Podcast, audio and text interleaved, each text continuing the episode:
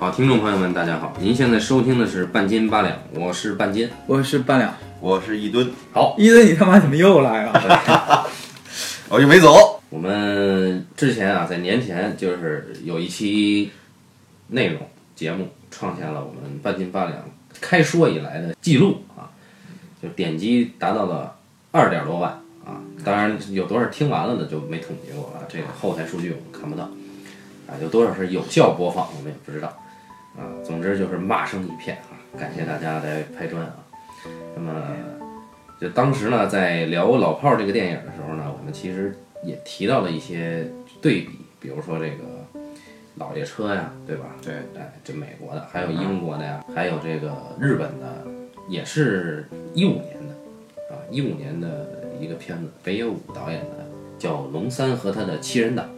那么这个片子各位都看过，对，那我呢是正好是老早就下了，但是正好是因为看完《老炮儿》觉得很郁闷，然后看了一看这个，啊，觉得终于把这个眼睛给洗了洗，就像这个 你在北京待久了，你出去去到呃南方，可以把你的肺洗一洗一样，啊，那感觉还是很不错的。嗯，不知道二位对龙三和他的七人党直接的观感，简单概括一下。呃，这个确实棒，哎，这啊，个这跟没说一样，我直接的观感就是日本老炮儿呗。日本老炮儿。好，也跟没说一样啊。其实我对就是北野武电影里边那种各种恶趣味，是让我觉得特别特别爽的地方，哎，这也是让我觉得哎志趣相投的地方。哎不知道北野武是什么星座摩羯座，的啊？那就那就没得说了嘛。嗯，先不先咱先不用星座来恶意攻击他人啊。嗯先这样了，我呢是，我觉得《农山和七人党》呢，这看着挺有意思的，因为它有幽默感，哎，而咱们自个儿中国的老炮儿呢，就是好像压力都很大，就是那一期反正我不在啊，我还没听你们怎么说。我的印象就是看那个老炮儿的时候，我觉得大家压力都很大，嗯，就是无时不在啊，是吧？对，每个人，不管年轻人，还是年纪大一点的，啊还是不不管是男的还是女的，压力都很大，哎，就是就是根本着就端着幽默不起来。端着，对啊而这个农三和他七人党呢，看着就很开心，哎，这个幽默感是实打实的，大伙儿都很幽默。哎，这个很奇怪啊！一般大家都知道日本是一个很严肃的国度，但是相应的呢，日本真要幽默起来呢，其实是非常贱、非常搞的。啊，对，关于黑帮片啊，北野武其实拍过，呃，一系列的，要么是浪漫主义的黑帮片，要么是过于写实的黑帮片啊。比如说浪漫主义的就有很多了，就之前他出道的时候，什么小奏鸣曲之类的。嗯，那后后来又又去美国去拍了这个大佬，然后呃写实的呢就也有这个《极恶飞盗》两部曲，呃最近这个呢其实是融合了喜剧色彩的一个日本版的老炮儿，对吧？虽然这么说其实是侮辱这个龙三和他的七人党这个影片啊，但是暂且这么说吧。嗯，为了方便大家理解，哎，对对对哎，好，首先请八两啊，许久没有露面的八两来给大家简单概括一下龙三和他的七人党讲了什么故事。这事我还真忘了，你知道吗？就整个故事到底讲啥，我还真是的，啊，这么概括一下吧，还是可以说啊。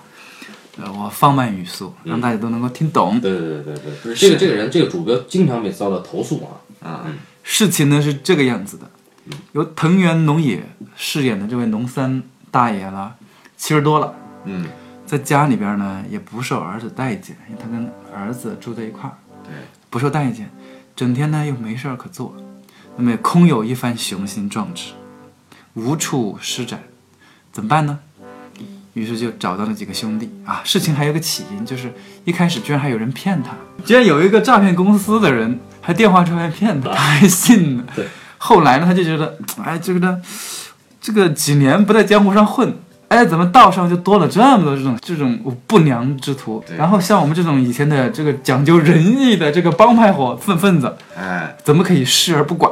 于是，他就找来了当年的各路兄弟，啊，有什么西部枪手啊，哎，对，有什么剑客。有什么剑客啊，专门刺专门 躲在茅坑里边。儿，就是各有神奇技能的高手。对。对对，这帮高手啊，跟他会合之后，大家一起根据这个过往的战绩排名。啊，比如说砍一个人啊加多少分，分制，哎，杀一个人打多少分，进一恐吓，对吧？进了多少年牢，每进一年牢啊就算一分儿，嗯，加在一起。积分比拼，根据积分比拼，最后拼出农三是老大啊，得了最高的分数。嗯，然后老大就想，我得干一番事业啊，对吧？对对对。就，拿到干番事业。但是没想到这个年轻的帮派们呢，也不拽他们，于是这帮老年帮派就跟年轻帮派展开了一场大战。故，事就是这个样子的。哎，他们这个组织呢叫一龙会，呃，很像一个拉面馆的名字。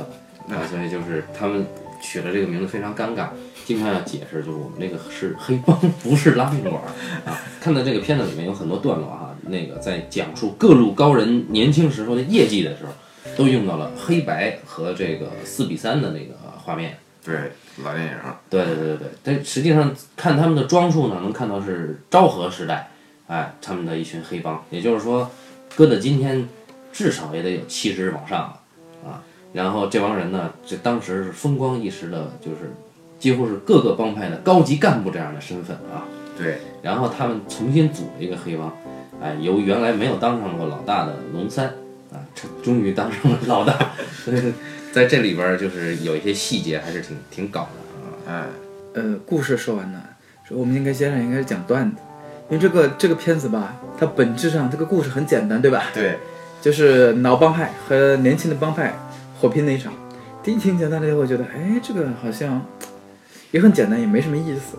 嗯，但是你要仔仔细再想一想，呃，老这帮这帮老帮菜是怎么出来的，或者是说这帮老帮菜都是以都是一个什么样的形象出场，形象，嗯。这个是有意思。比如说像我印象最为深刻的那个人，最后被年轻帮派打死的那个人，茅坑茂吉是吧？对对对，茅坑茂吉，他当年的独特技能是什么呢？就每天他要刺杀对方的老大，他怎么刺杀呢？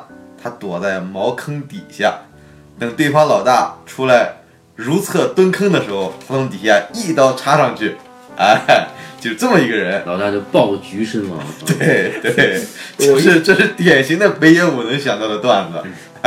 我印象当中还有一个印象深刻的叫做什么神枪什么 Mark 神枪 Mark，起了个英文名对吧？对对对，搞得像个美国人一样啊，，那个是有原型的是吧？穿着穿着打扮也跟那个当时西部片特别红的红极一时的克林特伊斯特伍德那种范儿一样，就是一个西部枪手，他的酷的样子。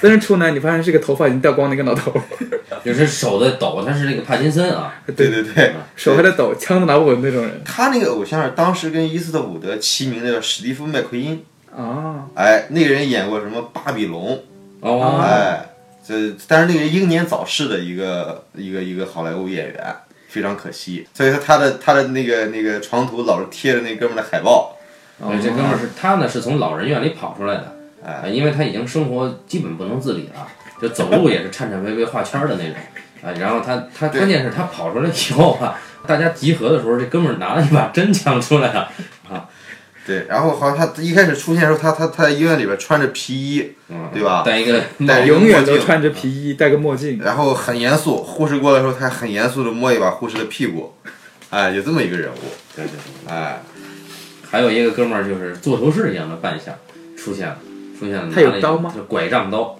对从拐杖里边拔出一把刀，往地一插，这起范儿了。再一看，他插的是一个没有熄灭的烟头，然后赶紧嘬里，嘬到嘴里抽两口，就捡烟屁的，你知道吗？在北京话 这哥们儿叫什么名字啊？忘了。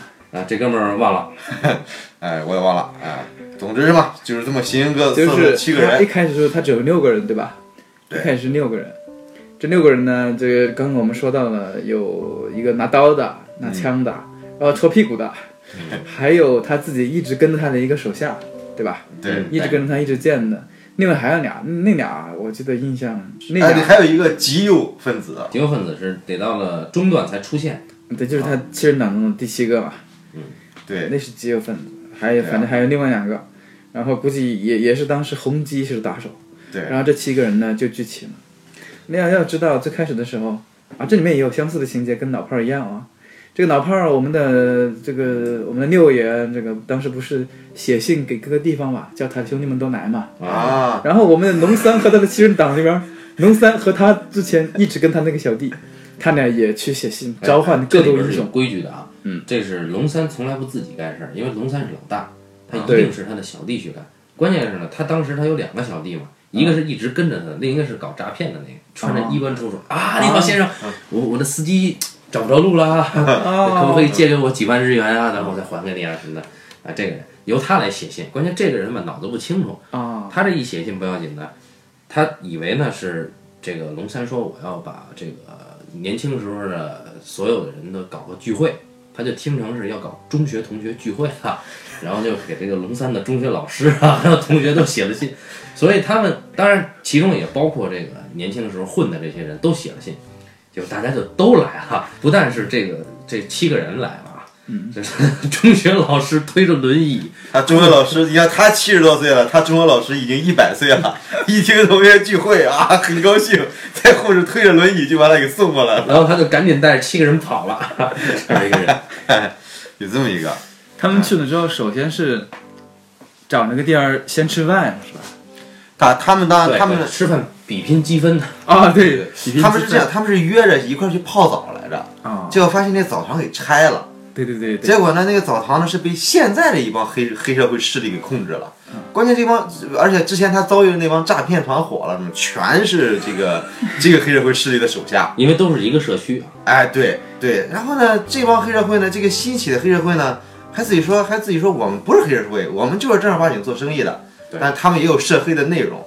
然后呢，这帮老家伙就觉得，我靠，这个对吧？这个年轻人看来已经是吧？像他说了，不一这么不讲究是吧？对，哎，我们应该成立一个我们的社团。于是他们就去那个饭馆，对，先吃饭，吃完饭之后就开始分谁当老大。对这有个问题就是这里面呢，每个人都来自于不同的组织，对吧？对啊，大家就会想，哎，这个以前大家都也是干部啊，啊 哎，各个社团的干部啊，这个新的社团谁要当老大呢？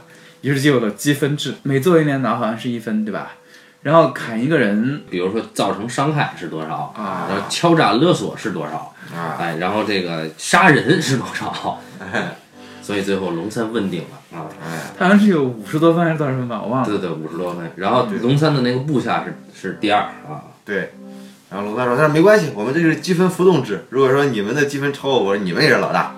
你看多么的科学，哎，对对对，然后这帮会就一龙一龙会啊，对一龙会成立了就碰上了那个老警察，就说北野武亲自扮演的哎一个老警察导演上场了。过来过来问候一下啊，就是你们当年咱们当年都是打交道的人，对吧，？哎对，因为因为黑帮在日本是合法的嘛，对吧？嗯大家都知道。哎，所以日本的黑帮跟警察是一个很微妙的一个关系。哎，说哎这个我我一起吃点东西嘛，咱们聊一聊，在这里埋下了一个伏笔，就是北野武扮演的这个警察组织啊，其实一直在调查这个社区的最新的这种各种形式的新时代的社区犯罪活动，嗯，就盯上了这个呃年轻一代的这个犯罪团伙，嗯，所以呢，就是北野武过来了，来套套套套他们的消息，结果他们反而从北野武那儿知道了一些消息。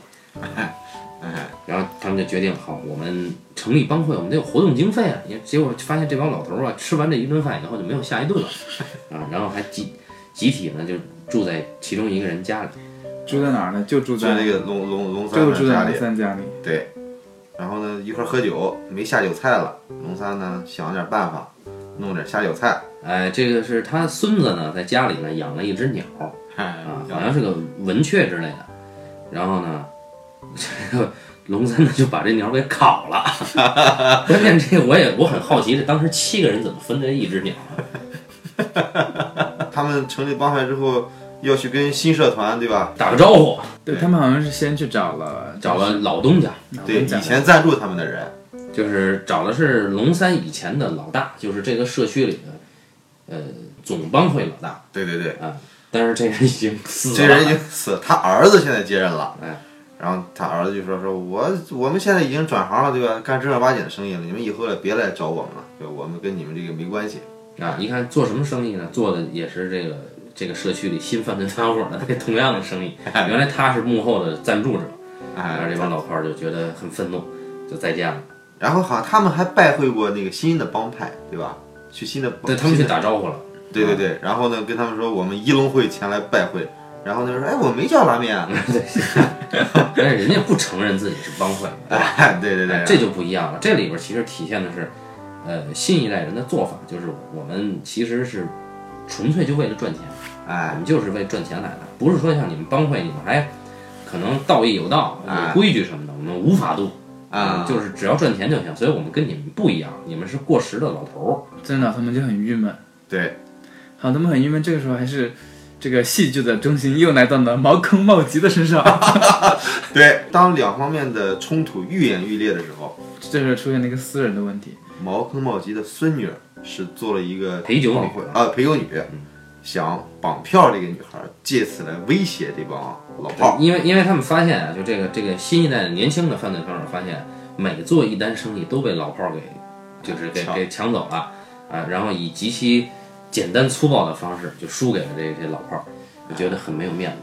对动不了这些老家伙，拿他们的身边人下手吧。但是他那个手下呢，就是跟那个女孩呢，两个人有恋情，然后就没有绑票的女孩，就直接告诉了这个这个茅坑茂吉。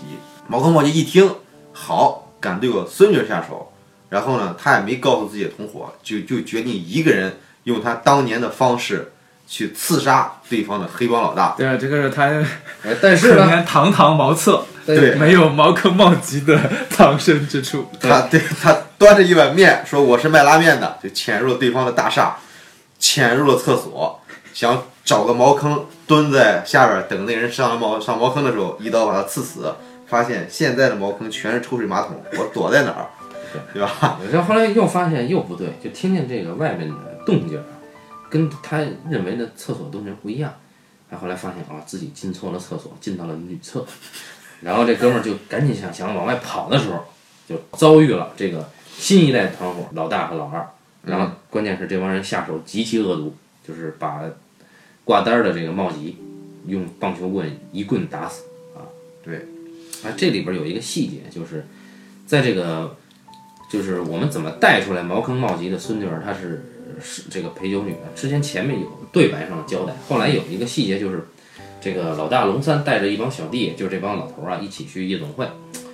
这个正好呢，这个茂吉没在，可能是排名靠前的干部一起去的啊。茂吉可能身份太低，然后他们在那儿坐着的时候呢，这陪酒女，正好其中有一个就是茂吉的孙女儿，这龙三就训斥啊，八嘎啊，说不要再做这种事儿了。这样结果反而被人家他那个茂吉的孙女训斥了，说你你做这事儿有意义吗？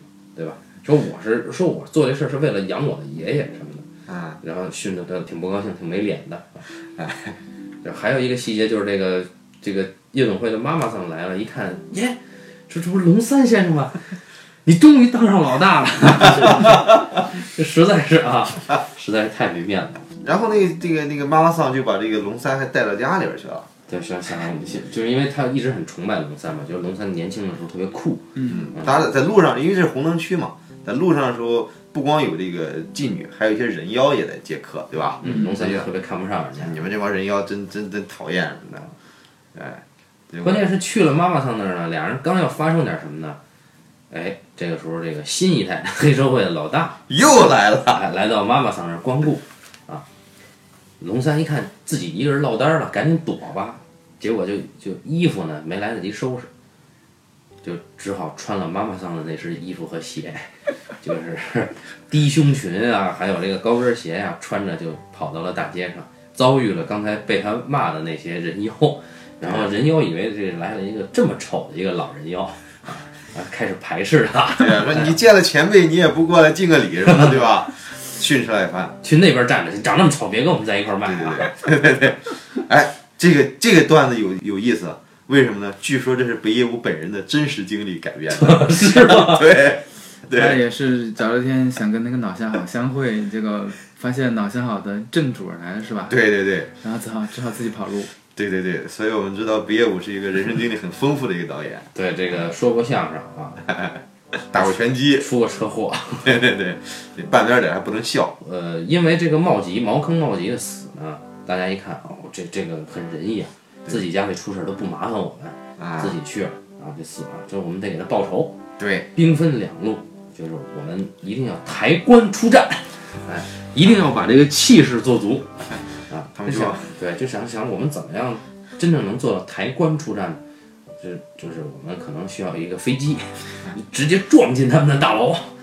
然后这个时候呢，他们当年呢也有一个一起混的，现在是在做极右翼，就是做这种民民权运动的。对对对也个是我们中国广大这个人民群众所极其愤恨的那种日本的右翼。哎，这这哥们儿呢，当年呢是飞机预备队，哎，由他呢带着另一个哥们儿去盗取这个飞机民用飞机，然后呢就是回来跟他们会合，去撞进大楼的同时，然后龙三呢带人杀进去。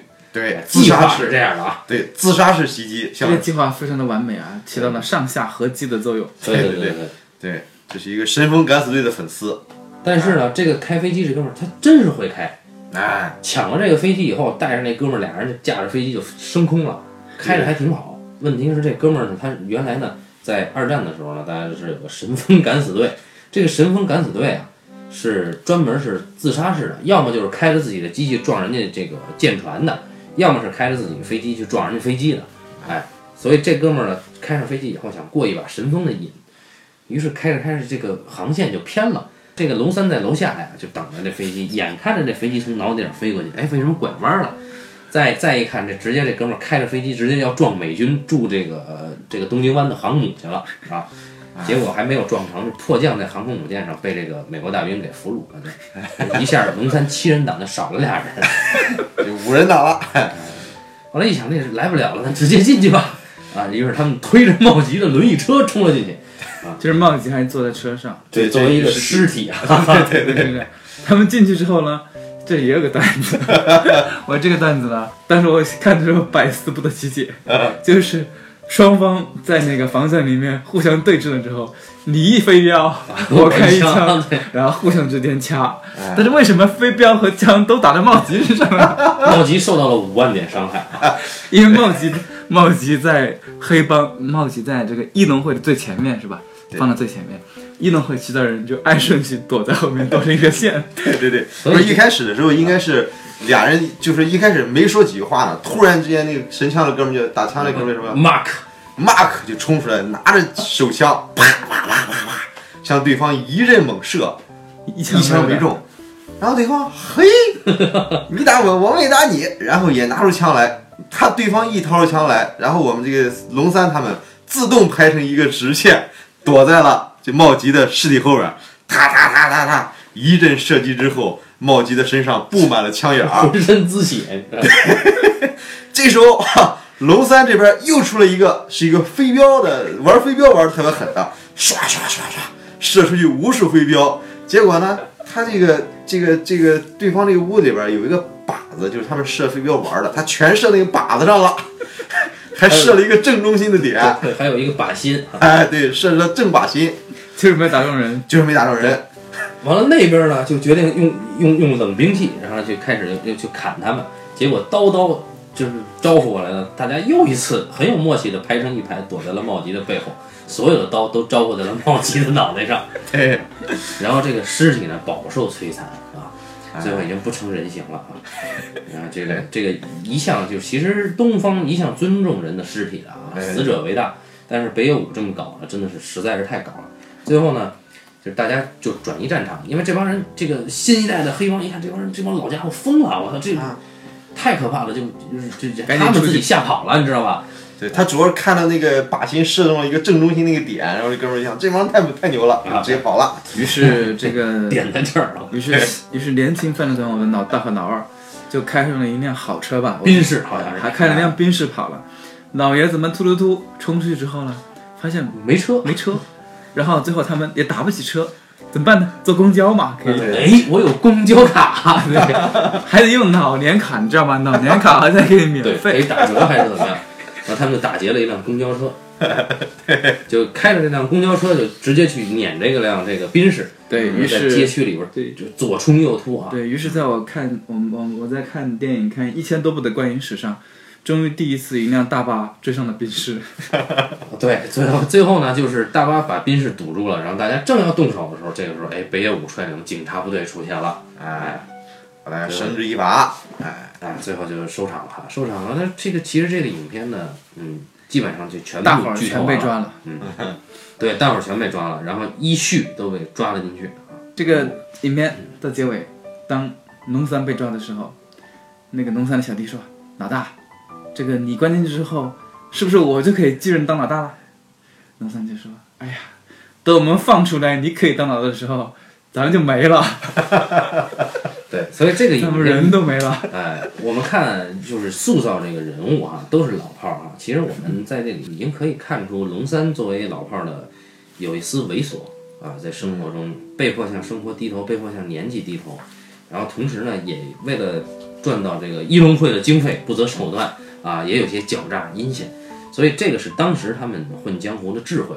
那么这个呢，用在了他们老了以后呢，反而显得很可爱。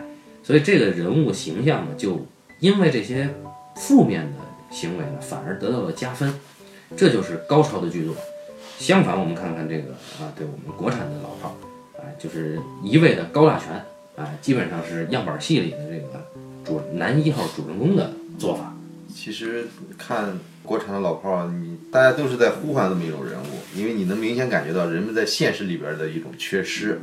但是呢，在看日本版老炮儿的时候，我们可以感觉我们完全看不到这个精神危机。农森和他的继任党呢，有一个，我觉得有个一以贯之的东西，就是这帮人吧，多少年前昭和时代是那样的人，对吧？对。现在呢，他们只是一帮坏蛋变老了，对，对他们还是帮老坏蛋，还是昭和时代那帮人。这意味着什么？就是意味着当时他们的那些想法，或者是他们的坚持的东西，其实没变的。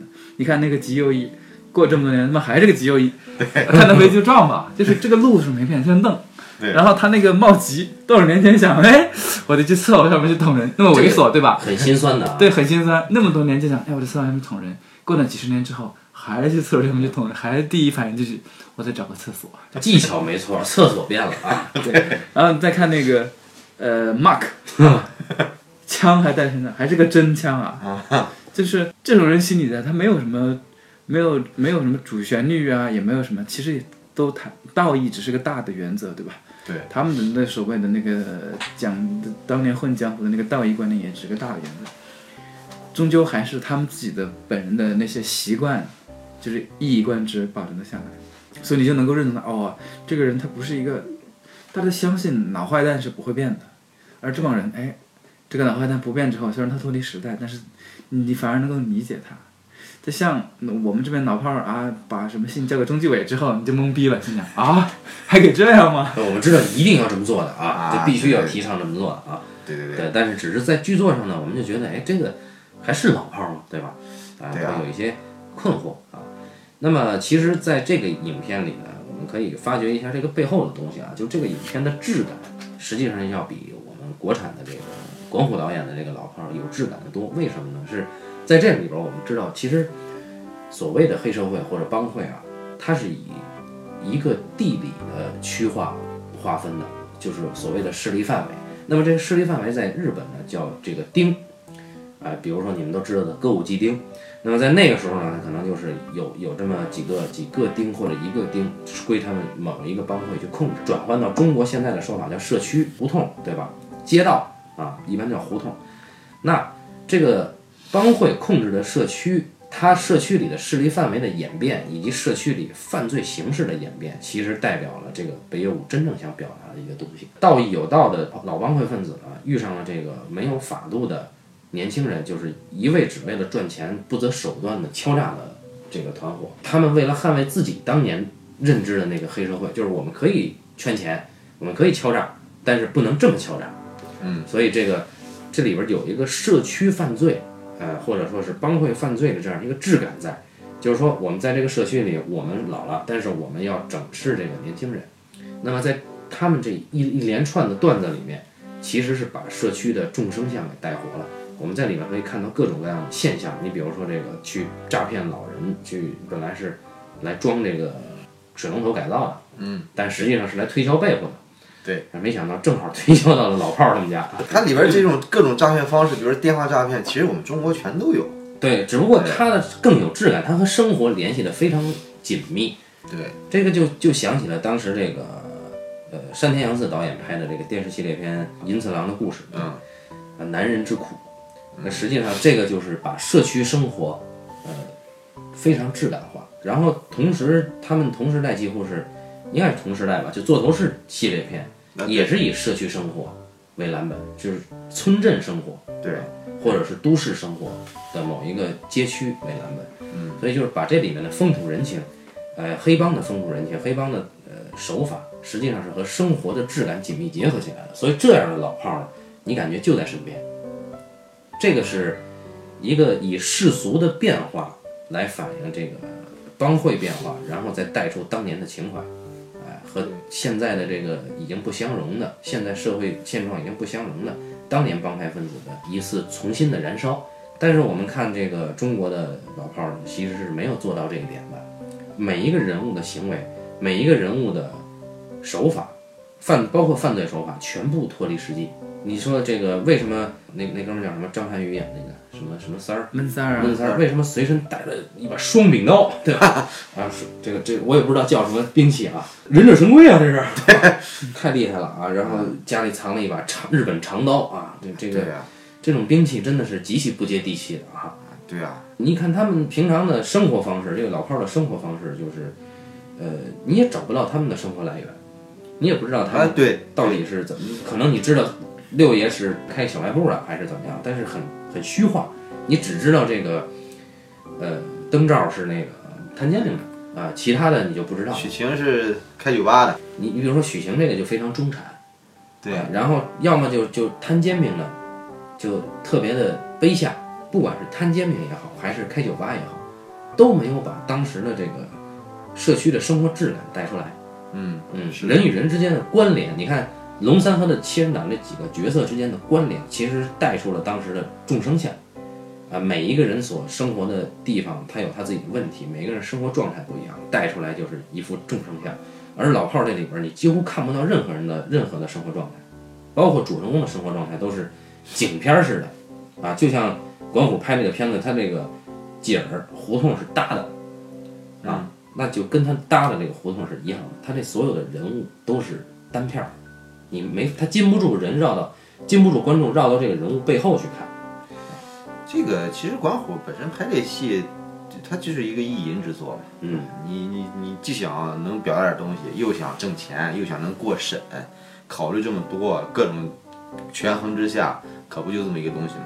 但北野武的话，他肯定的，他的创作自由也罢，他的创作冲动也罢，这是完全不可比的两个人，在这个这个这个电影的艺术创作上来说，这两个人差距实在是太大了。北野武他的像日本的，我觉得他们的生存状态不像我们中国现在有各种这种价值观的危机，他其实不存在这个这么一个问题。所以说他老炮儿他那里边龙三跟新人党，他遇到的只是一些尴尬，但是他不存在危机。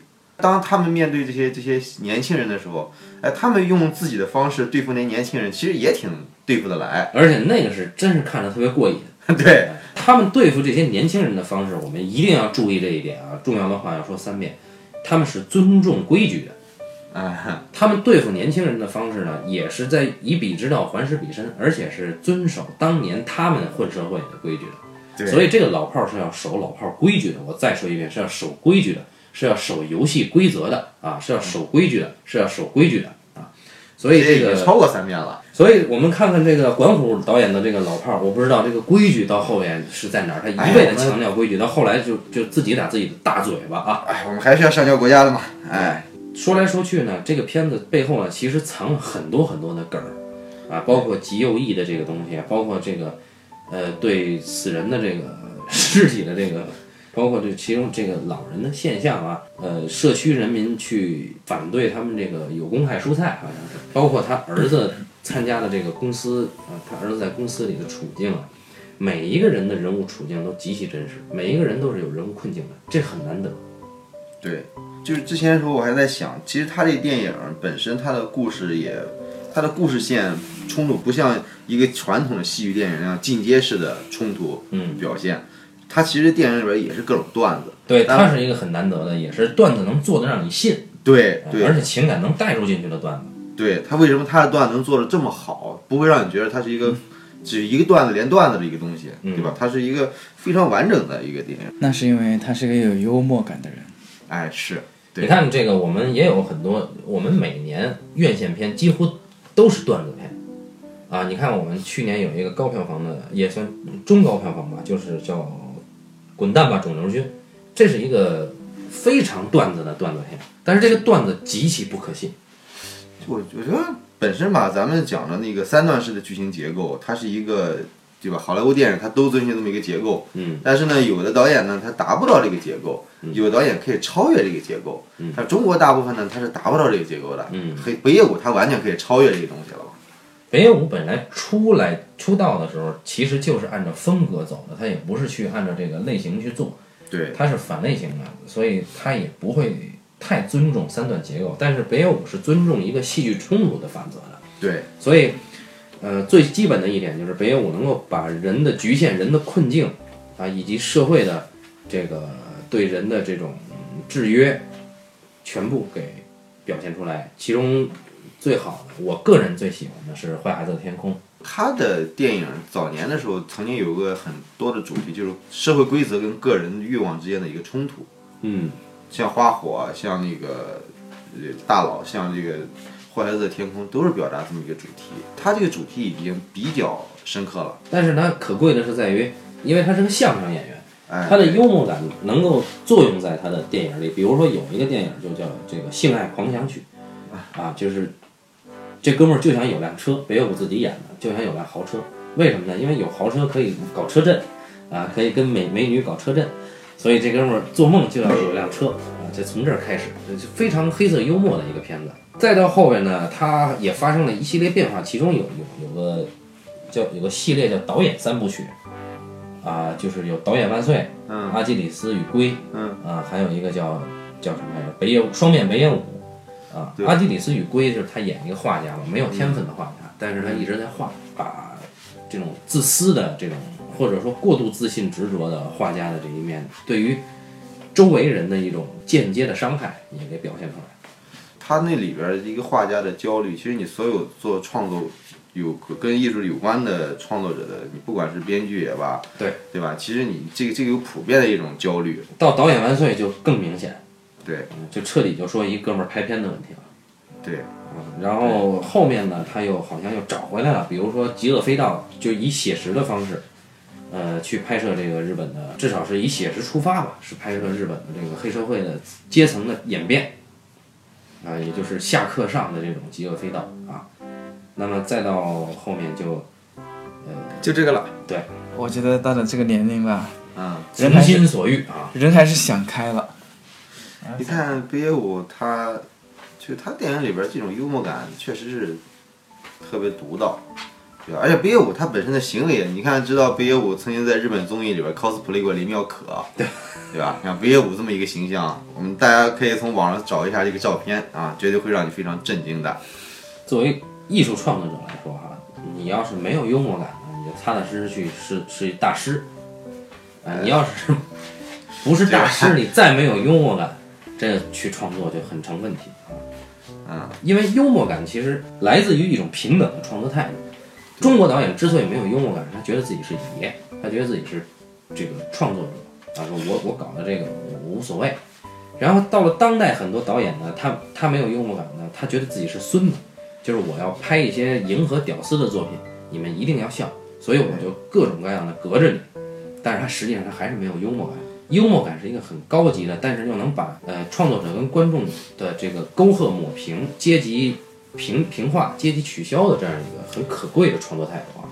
幽默感首先是拿事儿，咱这什么事儿，咱别太拿这事儿当事儿。哎，不要拿茅厕冒起的尸体太当回事儿，就是这个意思。他最后把这个尸体，他能如此处理的如此这个这个大胆，对吧？有这么的戏谑，这个绝对是让我们很多人能震惊的一个对一个地方。这片儿今年就是寻宝世家也没有入选，好像是十几名吧，好像没没进前十。没进前十。对，寻宝很严肃，就是今年进前十的是那个，是所罗门的伪证进了前十。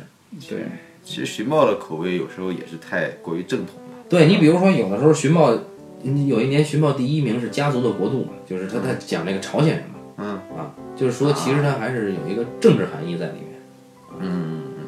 其实普遍来说，大家呃主流的奖项对于喜剧类普遍不够重视。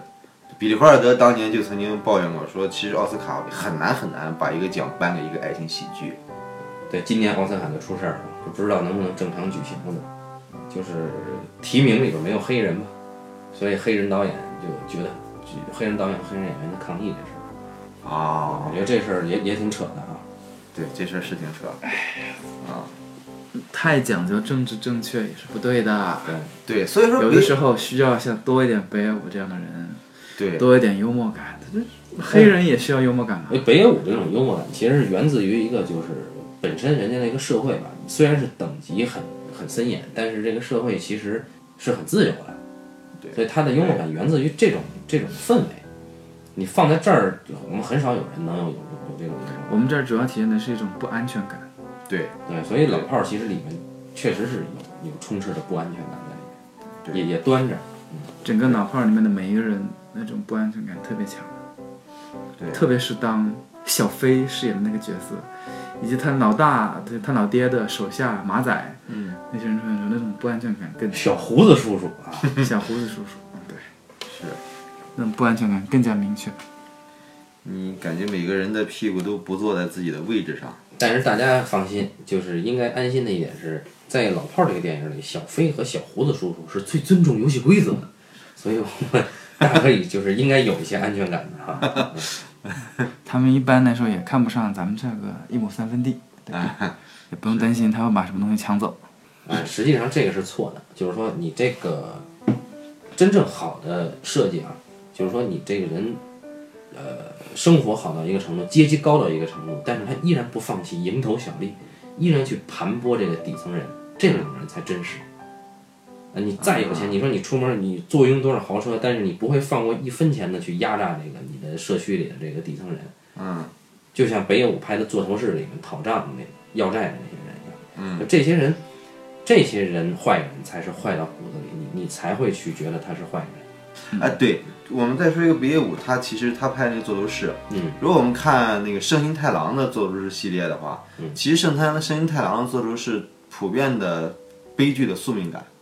就座头市每一集最后他总是战胜了坏人，然后落寞的离开他心爱的女人离他而去。每一集呢，座头市总是战场上胜利，情场上失恋。嗯，所以说我看到十好几集的时候，座头市反正还是个处男吧，感觉，哎，反正就是这么一个人。然后座头市始终不落寞，因为座头市就是他，他因为误入了黑道嘛，误入了黑道之后呢，就觉得人生就彻底得不到幸福了，就每次都是都是这样一个结尾。然后到了北野武拍这个座头市的时候，你会发现北野武首先染了一头金发啊，跟以以往的座头市完全不一样。哎，这时候北野武到这儿之后，嗯，甭管什么人，只要北野武看着，只要是坏人，北野武看着不顺眼，咔咔咔一阵砍杀，一阵砍杀，一阵砍杀，座头市到了结尾，把所有人干得嘁里咔嚓，然后呢，最后那个黑帮老大，最后发现了那个那个老头儿才是真正的大 boss，一剑把那个老头儿的眼给削瞎了，然后北野武哈一个人就走了，像北野武自己还给自己画了一双眼睛。对对，完全没有这个落寞。然后我看那个那个那个北野武那个做头饰的时候，确实爽。你包括中国的武侠电影里边，许可其他各种武侠电影里边，这个这个武侠人物总是有各种憋屈、各种窝囊。但是你看北野武那个座头是，什么憋屈窝囊都没有，啊，赌钱、杀人就这两样事儿。哎，我我觉得很了不起。所以北野武那个了不起在于他真正窝囊的是武士，对前野忠信是窝囊的，对，是被北野武北野武干掉的人哥。们儿长得就窝囊。所以北野武他对阶级是有一个自己的认知的啊，他在搞这个阶级，去当教头也好，去当保镖也好，你曾经毕竟是一个武士阶层，对哎，所以我让你这个最后窝囊的是你，而不是这个平民，他要平民胜利，所以这一点其实很可怕。其实，其实当你被一个问题给困惑住的时候，当然我我们就比如说李安啊，李安他拍《卧虎藏龙》，就是你能感觉这个李慕白这个困惑其实并不怎么高级。其实我对我个人对对《卧虎藏龙》其实是有一定的意见的，对吧？他一个大侠，他爱上了自己兄弟的女人，他兄弟已经死了，关键是啊，对吧？如果你看过《朱儿与吉姆》的话，这都没事儿嘛，对吧？大家对吧？不叫事儿，对，根本不叫事儿。但是李慕白他很把这事儿当事儿，然后最后到死终于表白了，对吧？这这这是很郁闷，活得很憋屈。他一代大侠呀，这点事儿你还当事儿呢？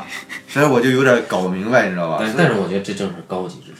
是吗？一代大侠把这事儿当事儿，对对，这是中年危机的高级之处，所以好莱坞能够看懂它。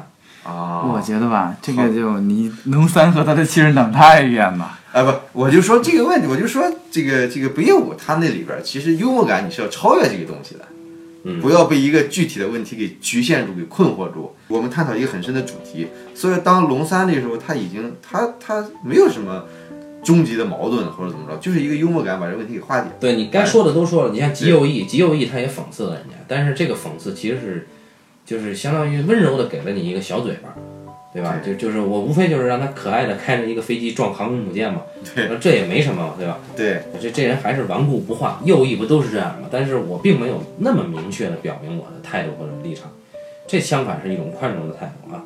嗯，北野武现在也老大不小了啊，就是嗯，六十多岁了，很唏嘘的一件事儿，就是他也上了年纪。不过很好玩的一件事儿就是北野武自己说，黑泽明嘛，大家都很崇拜他，很多人都崇拜北野武，也尤其崇拜黑泽明。当时好像还去拜访过黑泽明，黑泽明给哥们儿写了一张纸，这意思就是日本电影啊，哦就靠你了。当然，这件事情我们并不知道这件事情到底是不是北野武自己杜撰出来的。还有可能黑泽明其实写了一百张这样的纸，大家每一个人去，他都给一张纸给你，但是只有北野武贴在了自己的这个 墙上啊。其他人都在拿老师在收着是吗？结果突然有一天发现三只虫屎居然都有，你看原子温也有，就很不爽了。所以这个我们还是推荐大家去看看原这个原原本本的这个龙三和他的七人党啊。那么关于北野武的日本版的老炮儿，我们今天就就聊到这儿啊。那感谢大家收听这一期的半斤八两，下期再见，各位再见。再见拜拜。